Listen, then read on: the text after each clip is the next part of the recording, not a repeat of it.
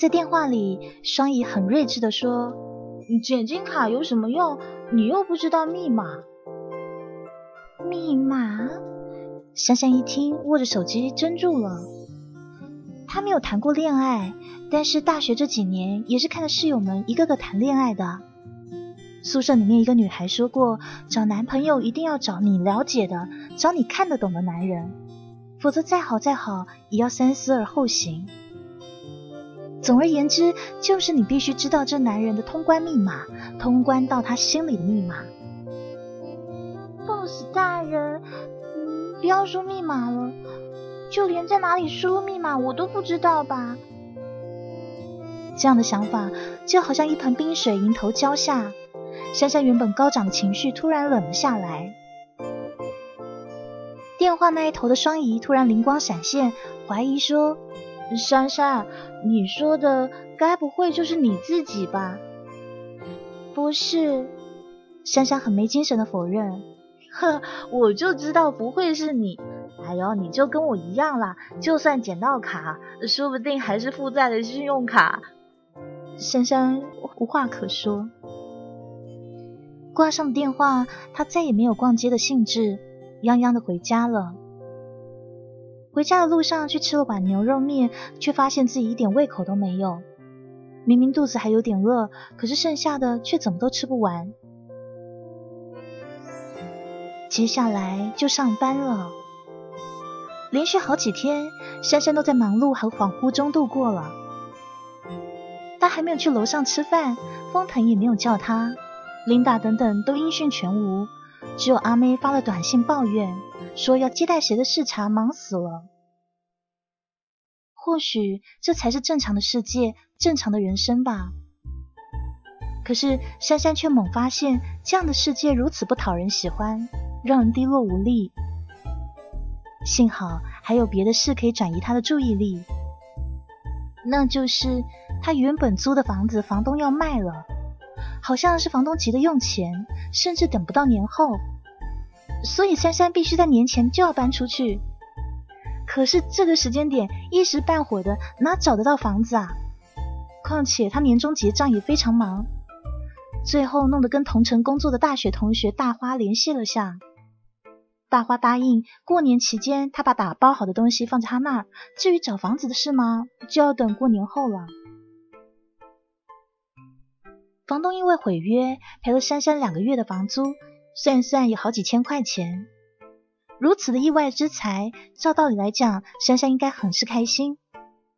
可是钱捏在手里，她却一点感觉都没有，连欢喜都是欲振乏力的。年度结算完毕，春节也快到了，办公室的人终于有了一丝闲暇，他们三三两两的聊了新年计划。珊珊结束了手头的工作，不知不觉打开了网络。薛珊珊，啪嗒，听到有人叫她，珊珊飞快的关闭了网页。哎，珊珊啊，你上公司的网页干嘛？同事阿佳眼尖的瞄到他关闭的网页版，正是他们总裁最近接待高层视察的照片。呃，其实珊珊也不知道自己到底在看什么，不知不觉就连过去了。那。阿佳，有什么事吗？听他这样问，阿佳脸上顿时堆满了惨笑。珊珊，你几号回家啊？小年夜啊，晚上的票。珊珊回老家要坐十来小时的火车，下了车还要转一次大巴，很折腾。估计到家就可以直接吃年夜饭了。哦，珊珊啊，是这样子的啦。我们一家呢，本来打算回老家的，年三十早上的票，可是我们临时决定啊，要去海南过年了。你看啊，我们也没空去火车站。那你走的时候呢，能不能帮我们顺便把那票给退啦？哦，好啊，没问题。珊珊一口应了下来，反正顺路嘛，举手之劳而已。阿佳连声感谢。等他走了，珊珊又陷入自己的小世界中。我明天就要回家啦，总裁大人，你说的那些话，你到底是一时兴起，还是一时兴起呢？办公室的气氛明明很热闹，珊珊却觉得自己和这样的热闹中间隔了一层透明的结界。她发了一会儿呆，拿出手机，默默打了四个字：“新年快乐。”然后设置成大年夜八点自动发送。收信人是风尘。啊，他想，我这算不算是置之死地而后生呢？哎呀，怕什么呢？薛珊珊，大不了总裁大人只是开个玩笑而已。但是如果不搞清楚，我这个年都过不好吧？珊珊不知道这算是给自己一个交代，还是给自己一个了结。反正做了这样的事情，好像感觉轻松了一点。眨眼就到了假期，小年夜那一天，珊珊把整理好的家当送去大花那，然后拖着行李急奔火车站。今天是他工作的第一年，也是第一次真正见识到春运。往年虽然要从学校回家，但毕竟是学生，放假比较早，哪里像这个时候啊？火车站里面简直连落脚的地方都没有，空气也脏得让人难受。珊珊有点后悔，为了省钱没有买机票了。她挤到退票口帮同事办退票，而退票口居然也排队。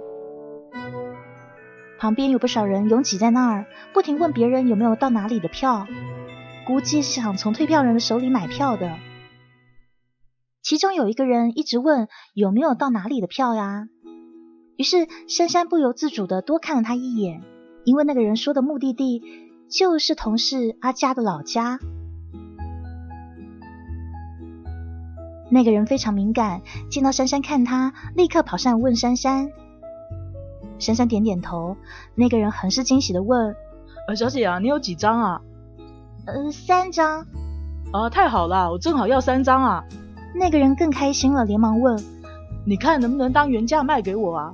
我们一家子口啊，在这里等了大半天了，硬是没票啊。”珊珊看眼前的一家人衣衫褴褛、生活不富裕的样子，他就说：“其实这个票我是帮别人退的，你给我退票价就好了。”可是那个人反倒犹豫起来，怀疑的看向他说：“小姐啊，你这个票是真的吧？”珊珊郁闷了，没想到自己一片好心倒起了反效果，于是当下她也不客气的说。你不要就算啦，要的要的。那个人见珊珊这样说，连忙掏出几百块钱来。珊珊接过钱，也多个心眼，他看手里的钱没有问题，才把票给对方。那个人拿着车票走了以后，珊珊拖着行李箱，打算去候车室的超市里买一点东西，路上吃。他的车票还有一个多小时，所以其实不着急，慢吞吞的选了几样食物去柜台排队结账。谁知道他刚走出超市，就看到那个从他手里买了票的人领了两个警察奔到他面前。那个人指着珊珊，气愤的说：“就是他，假票就是跟他买的。”珊珊整个人简直傻了。后来他被带到了警察局，才知道是帮同事退的票出了问题。那三张居然都是假票。他老老实实的交代了来源，立刻掏手机想打电话问阿佳。谁知道一摸外套口袋，居然没有摸到手机。他顿时慌了，四下翻找，可是还是没有找到。更夸张的是，嗯，怎么这样子，连钱包都不见了？刚刚在超市买东西的时候，明明还有的，我还结了账的，怎么一下子就不见了呢？难道是刚刚匆忙中掉了吗？这下完了，我所有的钱啊、卡啊、火车票都在里头呢。没了火车票，就没有办法证明我旅客的身份啊。虽然身份证还在行李箱没被偷，但是，但是这怎么解决现在的情况啊？而且还要赔给那个乘客钱啊！珊珊非常心慌的再三解释说：“我真的不知道是假票，真不知道。啊，来源，我只是帮同事退票的。他本要回老家的，后来他们决定去海南，所以让我顺便帮他退一下。我真的不知道他是哪里买的，现在联络不到他，他手机号我记不住啊。公司啊，我我是丰腾的员工，对的，我有工作，我有工作的，我干嘛没事去做票贩子呢？想了一大堆，终于找到有力的说辞。丰腾在这个城市还是很有名的。两个警察对望一眼，问说：“那你怎么证明啊？”珊珊的脑海里面第一个就想到封腾的名字，他记得封腾的号码，可是这么丢脸的事情怎么可以让他知道呢？珊珊混乱的脑子里乱糟糟的想了一会儿，说：“啊，我记得我一个同事的号码。”阿妹的号码非常有规律，特别好记。于是珊珊用警局的电话拨给了阿妹，幸好阿妹没有关机，接通了。喂，你好，阿妹，我是珊珊啦。她急切地问：“你现在还没回家吗？”“呃，珊珊啊，我在啊。你怎么这个号码？这个时间你不是该上车了吗？”“没有。”我就出了点事。阿妹那边也有些吵，还有音乐声，好像在什么聚会中似的。珊珊也顾不得那么多了，急急忙忙把事情说了一遍。接着她很惭愧又不好意思的说：“阿妹，你现在有空吗？如果不忙的话，可以带上身份证来一趟啊。我在警局。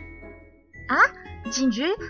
你等等啊。”阿梅似乎在跟人家商量什么，没多久他就回来说：“珊珊，你别担心啊，小事情，我马上过来。”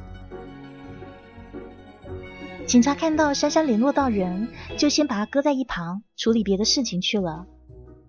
于是珊珊总算安下点心，一松懈下来，就觉得整个人肚子又饿又累，精疲力竭了。本来是欢欢喜喜想回老家的。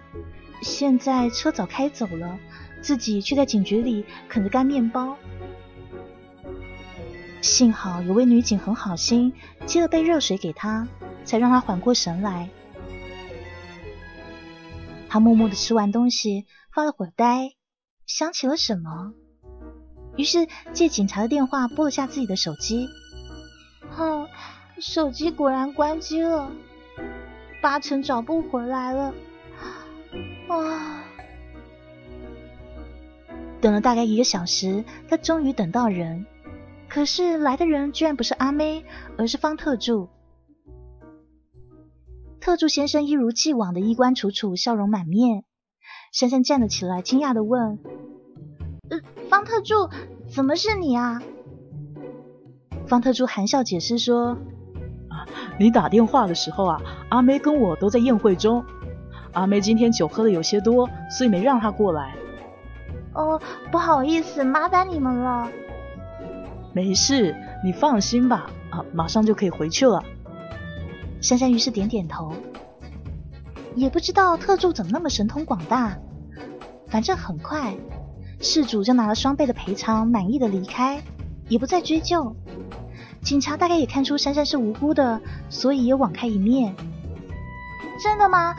我可以走了。啊，来之前呢就已经跟警方打过招呼了，没事的。哇，原来特助先生这么牛叉！珊珊于是跟着特助往外走，感激涕零的说：“谢谢你，方特助，过完年我请你吃饭。”方特助笑眯眯的扔下炸弹说：“薛小姐不用谢我，风总在外面车上，请。”珊珊只觉得自己膝盖一软，脚步顿时迟缓了。总总总裁大人，方特助好像很意外他会意外似的。是啊，今天我们和风总参加一个晚宴，薛小姐不知道吗？说话的时候，他正好推开警局的大门。珊珊下意识朝外望去，就见到对面路灯下。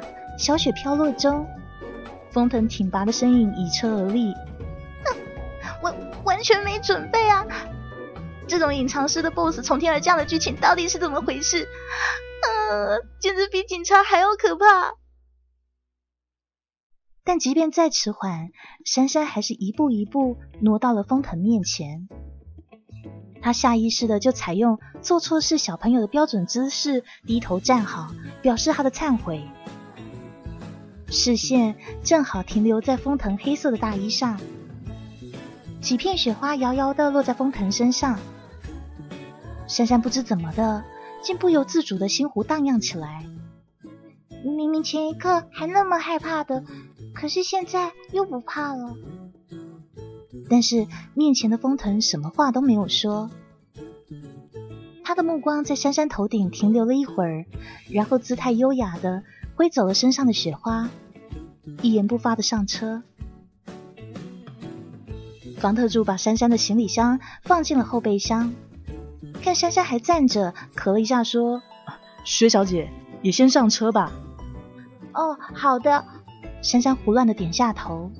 在车外犹豫了一会儿以后，然后奔向了前面的副座。于是方特助又咳了一下：“薛小姐。”珊珊目露哀求的眼光看了方特助一眼。同样是员工，方特助你懂的。事实上，哪个员工刚刚被抓去警局，还敢坐老板身边呐？接下来几秒钟的静默以后，封腾简短的说。开车。汽车里一时间格外安静。方特助善解人意的打破沉默。冯总，薛小姐的火车赶不上了，你看是不是直接送她回家？珊珊没有体会到方特助问的是风腾，而不是问他的微妙，勉强的打起精神来说：“能不能麻烦送我去附近的酒店啊？”是这样子的，我租的房子房东要卖，嗯，现在呢，我的东西是放在我同学那边的，房东那钥匙也还了，我同学也回老家了，我我的钱包也被偷了，哎呀，所以眼下最关键的事是什么呢？糟了，我没有钱，去酒店怎么办呢？我现在最关键的应该是要借钱啊。关于 boss 大人那些乱七八糟的事情，我就不能想了。借钱要紧。刚刚在警局怎么忘记了这件事呢？现在 boss 大人就坐在后面，我要怎么跟方特助开口啊？如果说要跟 boss 大人借，嗯，还是算了吧。资本家的钱不是每个人都借得起的。珊珊正痛苦的想该怎么开口，就听风腾吩咐方特助说。你在下一个路口回家。啊，好的。什么？方特助要走？珊珊还没有来得及想出该怎么应对，下一个路口就到了。方特助下了车，彬彬有礼的跟封腾和珊珊道别，就留珊珊和封腾两个人。珊珊眼睁睁的看方特助走掉，心里面更加绝望了。不会吧？这下难道真的要跟 boss 大人借钱啊？这个时候，车门又被拉开，高大的男性身躯夹着车外的冰雪，不疾不徐的在他旁边落座。珊珊的心跳顿时不正常了起来。珊珊觉得自己的脑子有点糊，她赶紧开了一点点窗户，让风吹进来一点点。风腾并没有马上开车，他的手随意搭在方向盘上，目光落在前方。薛珊珊，你没话对我说吗？有啊，话就是借我一千块吧。哎，不不不，保险点，借个一千五才行。但是借钱之前都要说些场面话吧。嗯，那个总裁，你能开车吗？不是才参加酒会吗？酒后驾驶什么不好吧？封腾看向他，嘴角一勾，似笑非笑。放心，这种场合还用不着我喝酒。哦，珊珊继续想，一千五借一千五。刚才你跟警察说你是丰腾的员工，完了完了，他现在是秋后算账了吗？呃，是是啊。哼，这个时候你倒没忘记我。我我一直谨记自己是公司的一员。哦，那怎么这么几天连影子都看不见呢？喂，你这根本就是做贼的喊捉贼吧？明明这几天是你自己消失不见的，跟我有半毛钱关系啊？不是这样子的，总裁大人，我这几天一直勤奋工作来着，所以你能不能看我勤奋工作的份上，先给我预支一点点加班费？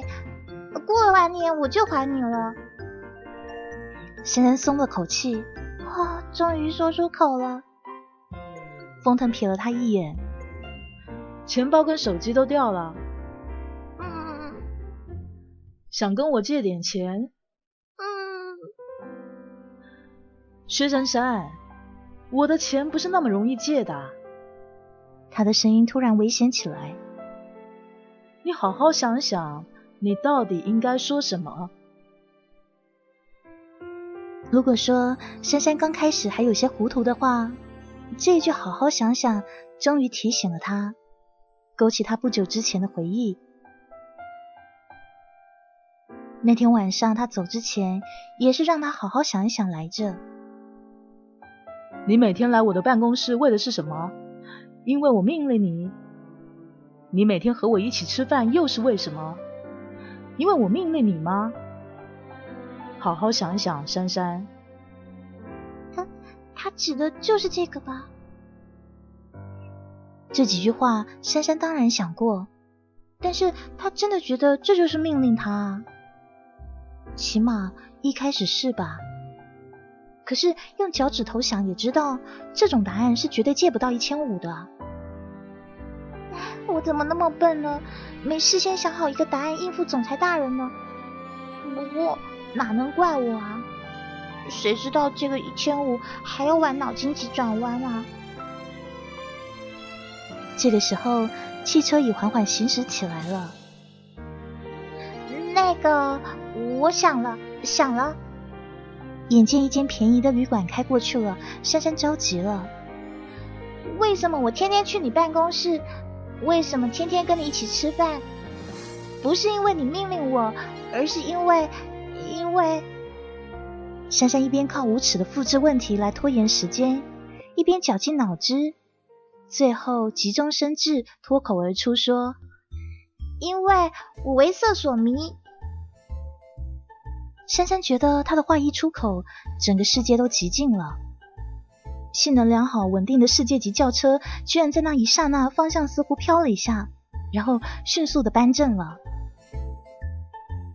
这个时候的珊珊已经不敢去看 BOSS 大人，一瞬间她被自己震撼了。我刚刚一定是抽风了吧？怎么突然大脑里产生的居然是这个词啊？为色所迷，这……不过或许这才是真相。就算是一向非常镇定的风腾，听到这个答案也一时失语了。过了一会儿，他的声音才响起。哦，很好。不过既然都为色所迷了，那后来又是怎么回事啊？珊珊思考了一下，才理解他说的“后来怎么回事”是指他拒绝他的事情。他心想：“boss 大人，你说话就不能直接一点吗？”不过也是哦，既然我都为色所迷了，我怎么会拒绝 boss 大人呢？果然说了一个谎，就有无数的谎言等着圆呢！珊珊都头大了，难道说自己那天喝醉酒，为了爽一下，所以拒绝他的吗？其实这个话最接近真相了，但是说出来肯定会被 boss 大人曝尸荒野啊！珊珊想一想都想哭了，借个钱有那么难吗？才一千五啊！到底有什么答案是又拍马屁又合理的呢？珊珊急速的压榨自己所剩不多的脑汁，终于灵光一现，喜极而泣的说：“那个总裁，其实我是在在欲擒故纵来着。”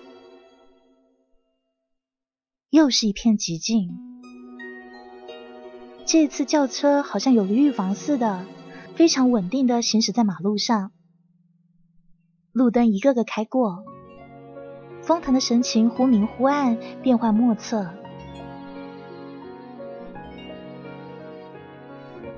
过了许久，恭喜你，薛珊珊，这个答案我很满意。他的声音不阴不阳的，简直像从牙缝里发出的。珊珊的小心肝颤呀颤的。总裁大人，你是真的满意吗？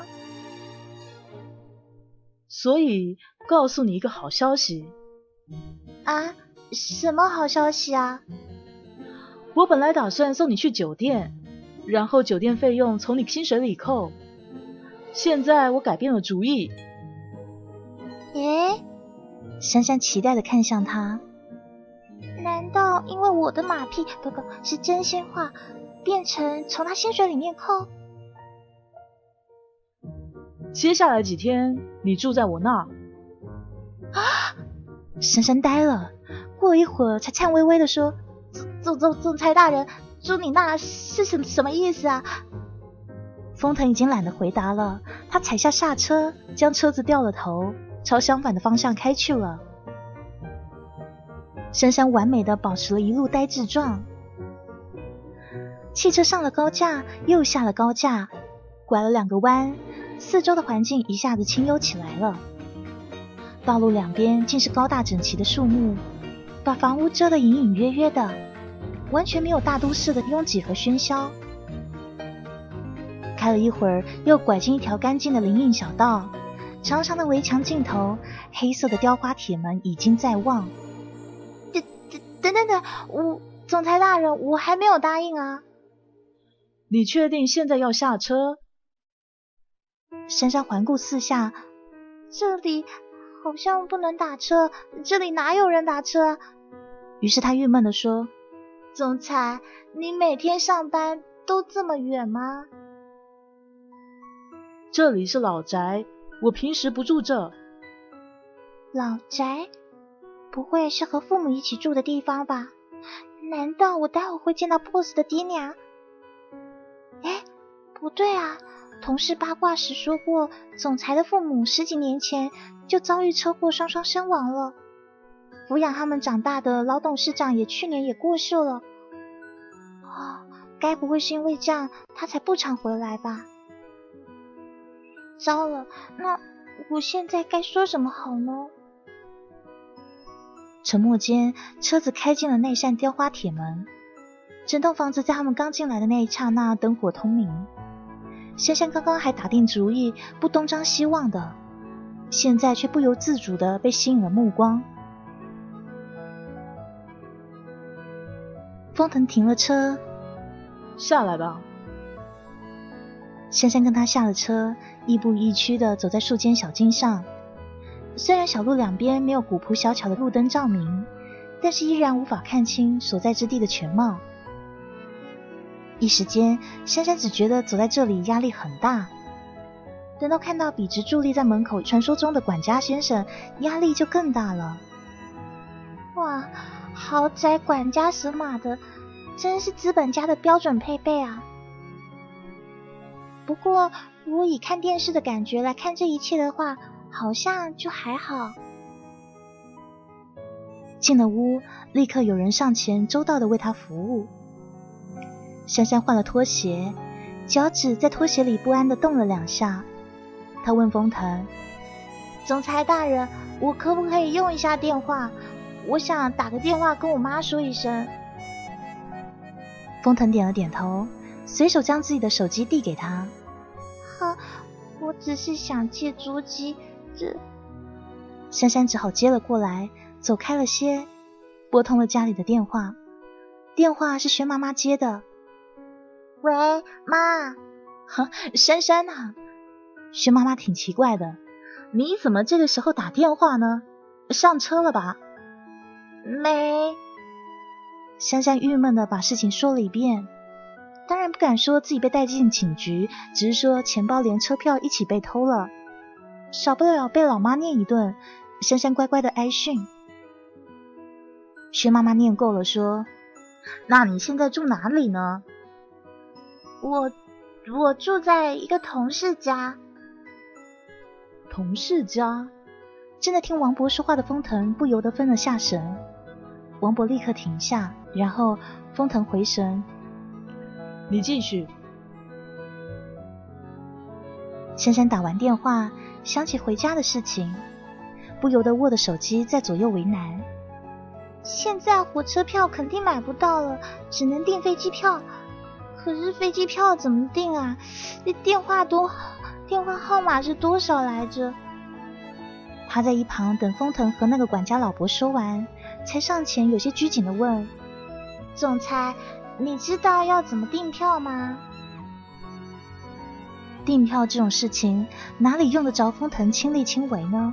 他当然不知道啊。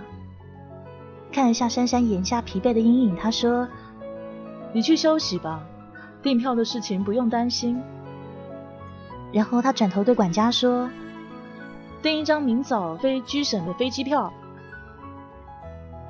珊珊不好意思的对管家先生说：“麻烦您了。”管家先生表情严肃的表示这是他应该做的，然后掏出本子，一丝不苟的记下珊珊的身份证号码，叫来一个年轻的女孩：“小朱啊，带薛小姐去二楼客房，住东面吧。”风腾状似随意的加了一句。一个圆脸女子走过来，听到封腾的话，脸上流露出一丝讶异，不由分说，客气的对珊珊说：“薛小姐，请跟我来。”小朱拖着行李箱走到二楼的尽头，推开房门，笑盈盈的说：“到了，薛小姐。”他按下了灯光。舒适大方的卧室顿时展现在眼前。哇，真漂亮！小猪笑盈盈的说：“整栋房子里只有这间和风先生的卧室是同一个格局呢。”哦，是吗？是，风先生的房间在三楼，正对着这一间。小猪指指天花板说：“这个方向的风景最好了。薛小姐早上呢，可以打开窗户看看。”可惜雪都快停了呢，不然明天早上窗外的雪景会很美的哦。小猪一边说，一边动作麻利的放好了行李，又去楼下帮他端了杯热牛奶上来。薛小姐，还有什么需要我做的吗？珊珊连忙摇头，没有了，谢谢你。薛小姐太客气了，那我先下去了，有什么事情可以用内线电话叫我。等他走以后，珊珊才好意思在房间里四处走动看看。这是一个很宽敞的套间，书房、衣帽间一应俱全，外面还有很大的阳台。阳台上随意摆着一组乳白色的沙发，看上去就让人很想躺下的样子。珊珊在沙发上坐下来，抬眼看着这一切，仙女突然觉得有些烦恼。boss 家的阳台都比我房间大什么的，真让人绝望啊！我跟他的差距好大啊！珊珊认真的忧郁了几秒钟，不过她的生理构造注定她的忧郁很难持久。珊珊小小的打了个哈欠，从沙发上起来，摇摇摆摆的睡觉去了。然后一眨眼的功夫，他就香喷喷的睡着了。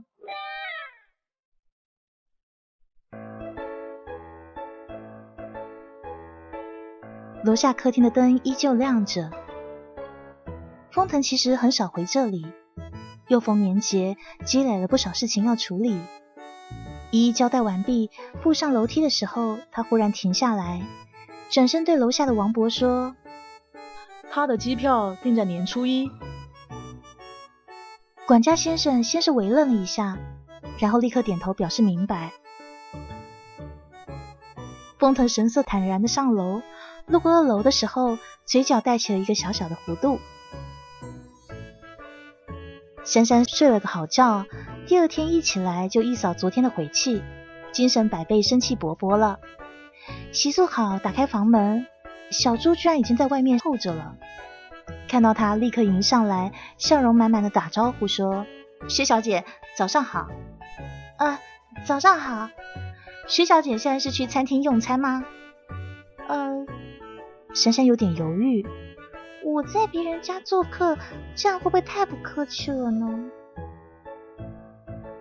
小猪说：“之前风先生吩咐，看到薛小姐就带您过去呢。风小姐也来了。”“风小姐？”是的，她一大早就过来了。风月搅的碗里的粥却没有什么食欲。本来嘛，风月一大早过来又不是真的为了吃早餐。又搅拌了两圈，终于忍不住了。哥，今年薛小姐要留下来跟我们一起过年啊。封腾瞥了他一眼，你消息很灵通啊。哥，嗯，你喜欢薛小姐啊？这个问题问出来，连风月自己都觉得怪怪的。大哥这种人要跟什么喜欢的连在一起，实在是很不搭调。但是要怎么解释现在的状况呢？他居然带一个女孩回家过年呢？虽然说他们也认识好几个月了，但是。这比圈子里面某些富豪认识某明星几天结婚的事情，想来更加稀奇吧。风腾不置可否，显然没有要回答的意思。风月认真的说：“哥，我真的关心你。我知道你不爱跟我说这些，可是我必须知道你怎么想的。你一定要让我放心，就像当初我跟言青要结婚，我都没有拦着你调查他一样。”因为我也必须要让你放心啊，我们是世上唯一剩下的亲人了。封腾叹了口气说：“唉，他不讨厌。那你们在谈恋爱是以结婚为前提吗？你想太多了，哥，你不会玩弄人家女孩子吧？我也不喜欢做无用功。”好吧，风月放弃这个问题了。哥哥一开始打太极，表示我什么都问不出来。哥啊，我一直以为你会给我找一个门当户对的大嫂呢。联姻可以给我带来的好处有限，封腾也没有这个必要。我不是这个意思，我也不在乎这个，不然我怎么会嫁延青呢？我会这么想，是因为你以前的女友家世都不错啊。那是巧合。也是哦，大哥之前才两任女友呢，谈不上什么规律。不过说起来，爷爷去世以后，大哥就空窗到现在啊。于是风月又试探性的问：“那如果哥不在乎门第的话，为什么一直不接受丽叔呢？”你怎么会想起他？丽叔从小跟我们一起长大，哥，你别说你不知道他一直喜欢你啊。风月抱怨说：“袁丽叔是家里老婆的孙女，跟风月同龄，两个人从小一起长大，连学校念的都是一样的。风月一直当她是好姐妹。”风月，她跟你一块长大，不是跟我一起。可是她高中之前也一直住在这啊。我以为你是来跟我讨论薛珊珊，而不是袁丽书。风月明白哥哥不想再讨论这个问题，但是受人之托已久，总要有个答案。我只是想知道你对丽叔哪里不满意呀？封腾看了他一眼，风月。我对薛珊珊有很多不满意，但是对袁丽书没有什么不满意。你明白了？风月默然，然后叹了口气。因为不在乎，所以没有不满意吧？而薛珊珊因为大哥看在眼里了，自然用上家传的挑剔大法，所以有非常多的不满。唉，看来丽叔是没戏了。其实我也蛮喜欢珊珊的，可是我要怎么跟丽叔解释呢？哥，能不能问问你选女友的标准是什么啊？懂事。不烦人就可以了。这个答案也太敷衍了吧？风月不满地说：“乖巧懂事的女孩不是很多吗？哥哥，你跟上次的女友分手也很久了吧？怎么到现在才选择跟薛小姐在一起啊？”所以她是特别的。她特别在哪呢？封腾并没有立刻回答。他优雅的拿起手边的杯子，轻轻的喝，然后悠悠然的说：“他特别下饭。”啊！风大小姐怀疑自己的耳朵出问题了，眨了眨眼睛，呆了。这段谈话在风小姐的呆愣中告一段落。当他们话题的女主角出现在餐厅的时候，风小姐已经暂时恢复正常了。他笑容满面的跟珊珊打招呼：“珊珊，快来吃早餐。”风小姐，哎，我叫你珊珊，你叫我风小姐，我伤心了啊！珊珊显然有点应付不来，风小姐突然那么亲密，不由得看向风腾。风腾说：“坐下吃饭，早餐时间是七点，以后不要迟到。”哦。珊珊坐下吃饭。一时倒没注意“以后”两个字，可是风月可敏锐着呢，立刻朝哥哥暧昧的笑了一下。这个时候，管家王博和送餐的佣人一起出现了，跟封腾报告：“先生啊，今天的机票已经订不到了，只有明天早上十点半的飞机。”封腾看向珊珊，珊珊虽然很失望，但这也是预料中的事情啊。他连忙点头表示感谢。哎，等等啊！风月突然想说自己可以帮忙订到机票，但是一开口就看到风腾的眼神为台，他立刻住口，心里暗骂自己是猪。难道我可以订到票，大哥会订不到吗？大哥这存心是……嗯。原来人家压根不是自己想留下来过年的。唉，说到这，男人要无耻起来，真是够无耻的。大哥更是个中翘楚，啥名分都没有，就不让人家回家过年了。接下来的用餐时间，珊珊一直很不自在。这当然不是因为跟风腾一起吃饭，说真的，他已经跟风腾吃了几个月的饭了，早就习惯了。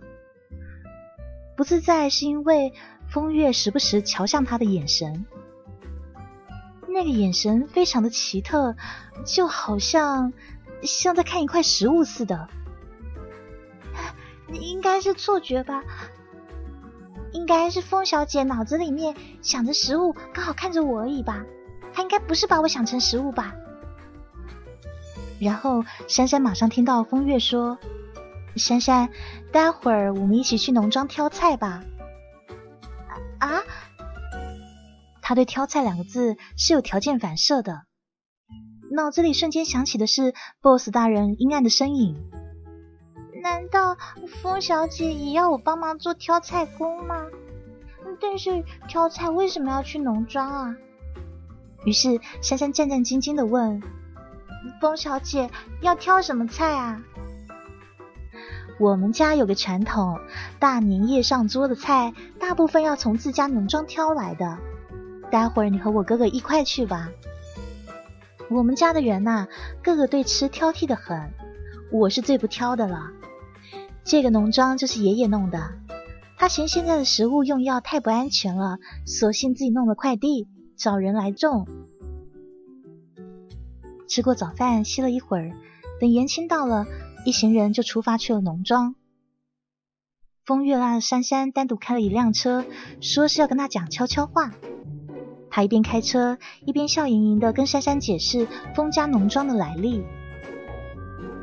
爷爷还在世的时候，常说有了这个园子啊，我们家就把“士农工商”这四个字全占全了。哎，士农工商，珊珊很好奇。农和商好理解，工嘛，大 boss 家涉及不少工程，也算说得过去。那是怎么解释呢？风小姐看出他的疑惑，主动说：“是这样子的。”我们家祖上一直是读书人，明朝的时候陆续有人出世，到了清代才转从商的。珊珊听得有些深，有些呆。本来以为 boss 家只是有钱而已，没想到这么源远流长啊！哎，对了，那个呃，风小，阿月，我有件事想跟你说一下。第二次给你书写的人不是我，是风腾另一个同事。珊珊解释了一下年会上的误会，风月似乎有些讶异，回想一下说：“哎呀，这个事情我哥也不算骗我。那个时候我问是不是你，他根本没回我，我就想当然尔以为是你了。他大概是怕我给别人送饭吧。”说完话，风月看了珊珊一眼。看来我家的饭也不是随便谁都可以吃的哦。珊珊解释清楚就安心了，懒得去琢磨 boss 的动机。反正自己也琢磨不透，那么我就不想了。他假装没有听到风小姐的调侃，然后关心的问说：“你不是刚刚输过血吗？现在开车没事吗？”没事，虚惊一场啦。而且农庄很近的，半小时不到的路程而已哦。接下来果然没开多久，风小姐就说：“到了。”珊珊向窗外望去，先看到了一片林子，开了片刻，才看到农田池塘。路边有几栋二层的楼房，房子前的空地上已经有一些人在等了。风月看着，咦了一声，说：“怎么丽叔也在？”下了车，一个瘦瘦高高的短发俏丽女孩笑盈盈的迎上来：“阿月，哎，丽叔，你怎么也来了？”阿月，你这话说的，我家的年夜饭菜哪个不是你们家园子里挑的？怎么今年你舍不得啦？我就问了一声，哪有舍不得啊？往年不是都给你们家送去吗？怎么今年没送啊？封家这个农庄，除了日常供应封家的食用，年节的时候还会分给亲朋好友一些。丽叔笑着说：“哟，就不许我吃完了再来啊！你要是舍不得，我就只好跟你大哥讨啦。”他的眼睛已经看向后面下车的封腾，一眨不眨的，落落大方的说：“风大哥，好久不见啦。”封腾点点头。丽叔，站在一旁的珊珊在电光石火中难得敏锐了真相。哦，原来这个是 boss 大人的仰慕者呀。袁丽书是非常会说话的一个人。不着痕迹的大大恭维了风腾一番，什么西面的投资多有远见之类的，连风腾这么难伺候的人都被他说的微微笑了一下。薛珊珊边听边检讨自己，心想：看吧看吧，这才是高手啊！看人家多么有专业性，多么欲扬先抑，高潮迭起啊！相比之下，我真是太直白了。一旁的风月看珊珊神思恍惚的样子，以为她不高兴呢。既然他已经知道哥哥对他的好友丽叔完全没有意思，当然要跟珊珊解释一番呐。于是他低声对珊珊说：“其实呢，丽叔是李奶奶的孙女，李奶奶是一直跟着我奶奶的老人，在我家几乎过了一辈子。”现在呢，才搬去跟儿子住。那丽叔跟我们一起在老宅里面长大的，大哥对他呢，就像妹妹一样的。这一段话的重点当然在最后一句“妹妹一样的”。说完，他也不管珊珊会意了没有，笑盈盈的对丽叔还有封腾说：“你们叙旧完了吧？再说下去可要天黑啦。”丽叔埋怨说：“阿月，你真是的，我好不容易有机会跟风大哥讨教一番呢。”说完，他望望风腾手里的渔具，惊喜的说：“哎，风大哥，今天要钓鱼啊！我可想学很久啦。上回海钓我没有去成，今天不介意教教我吧？”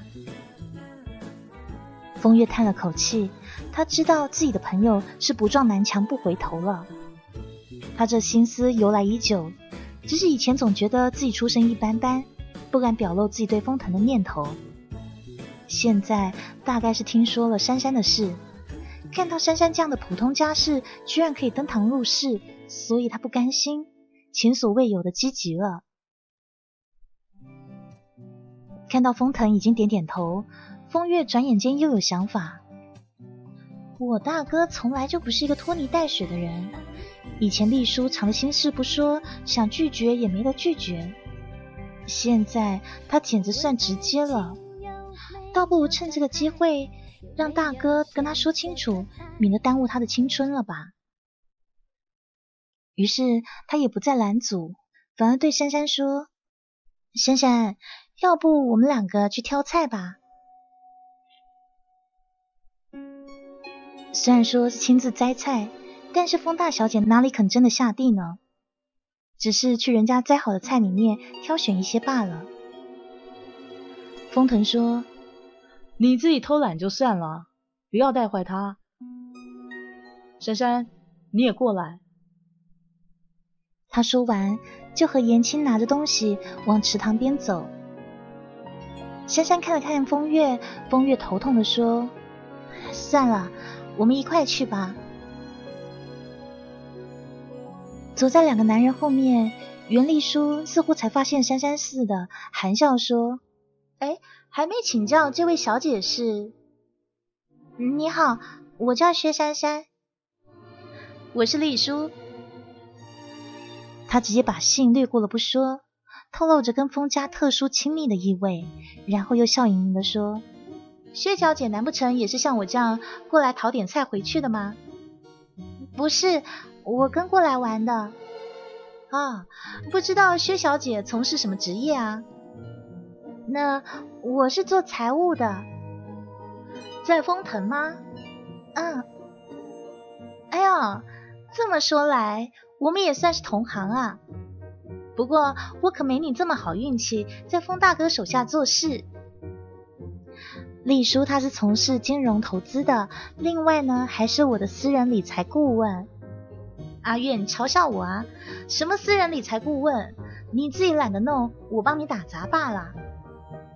说完，就跟风月谈起一些投资啊，还有目前的一些行情。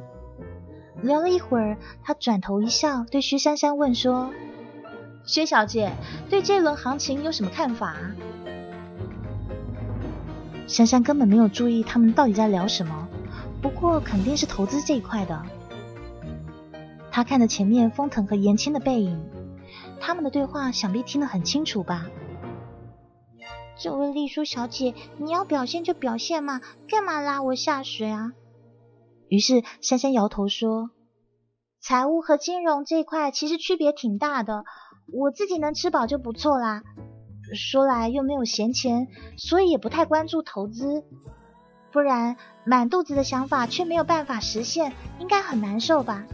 说不定我会铤而走险，孤注一掷，挪用公款什么的。”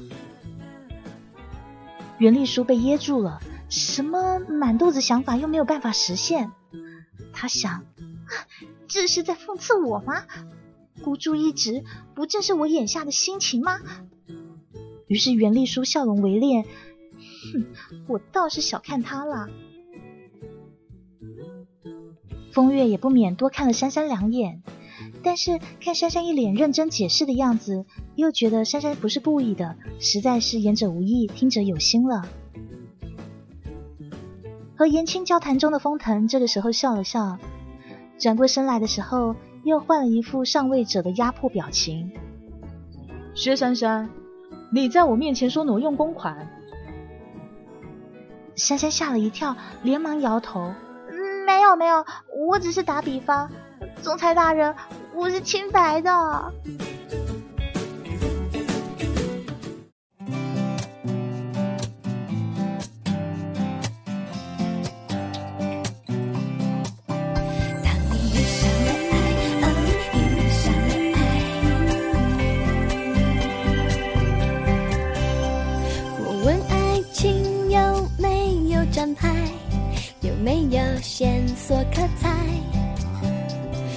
我问邂逅什么时候来？我该用什么心态？等一份情走进下个现在，让未来有惊喜意外。相信盼爱的平凡女孩，不需再平凡的等待，遇上爱那一天。有个他能思念，想想谁把恋